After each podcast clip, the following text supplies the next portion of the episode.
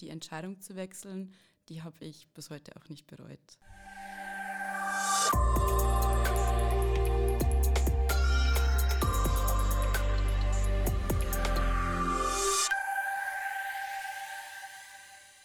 Hallo und herzlich willkommen zu einer neuen Folge des Drechselmeier Mitarbeiter Podcasts. Nachdem wir während der letzten drei Folgen tief in das Thema künstliche Intelligenz eingetaucht sind, geht es heute um ein komplett anderes Berufsbild. Es gibt sie an unseren Fertigungs- und Entwicklungsstandorten ebenso wie in der Verwaltung und ohne sie wäre das gesamte Unternehmen bei weitem nicht so gut organisiert.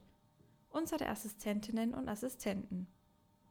Tamara Brandmeier ist eine von ihnen und ich freue mich, heute nicht nur mehr über diesen herausfordernden Job, sondern vor allem auch über dich zu erfahren. Hallo Tamara, seit wann bist du bei Drechselmeier? Hallo Nicole, erstmal vielen Dank für die Einladung. Ich bin jetzt seit genau einem Jahr, also seit August 2021 bei Drechselmeier und da als Teamassistenz und Sachbearbeiterin in der Group Quality tätig. Bevor du zu uns zu Drechselmeier gekommen bist, warst du ja bei Daimler. Wie kam es dazu, dass du von einem OEM zu Drechselmeier gewechselt bist?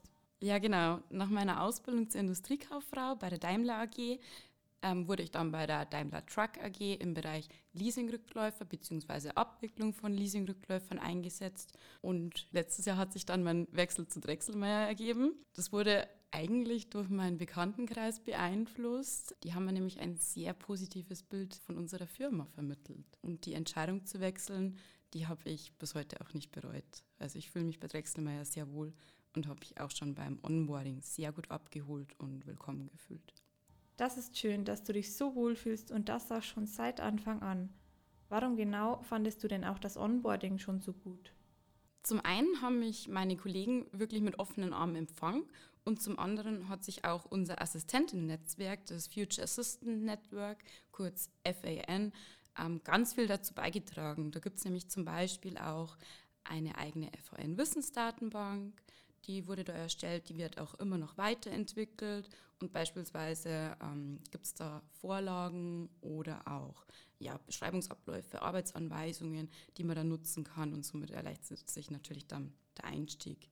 Dann gibt es aber auch noch die FAN Academy zum Beispiel. Ja, in dem Rahmen werden dann immer Trainings abgehalten für Assistentinnen und Assistenten zu diversen Themen. Genau, und ich für meinen Teil bin jetzt zum Beispiel auch in diesem Kernteam, im Core-Team vom FAN tätig, einfach um da auch etwas dazu beizutragen und auch irgendwo anderen Assistentinnen in den Start zu erleichtern. Das FAN gibt es ja bisher nur im deutschsprachigen Raum, aber zukünftig soll ja auch das FAN International ausgerollt werden. Kannst du uns da noch etwas mehr dazu erzählen? Ja, richtig. Aktuell gibt es das FAN nur im deutschsprachigen Raum. Ähm, wir planen derzeit aber ein Rollout für die osteuropäische Region noch zum Ende dieses Kalenderjahres. Ziel ist dabei, dass die Assistentinnen in diesem osteuropäischen Raum auch eine eigene Wissensdatenbank aufbauen und sich gegenseitig unterstützen und somit auch eine Erleichterung im Berufsalltag dann erleben. Das ist ja super, wenn noch mehr davon profitieren können. Aber nun vom FAN wieder zurück zu dir. Wie sieht dein Arbeitsalltag eigentlich so aus? Ja, als Teamassistenz zum Beispiel habe ich keine typischen alltäglichen Aufgaben. Diese ergeben sich einfach im Laufe des Tages oder aus dem Tagesgeschäft dann heraus.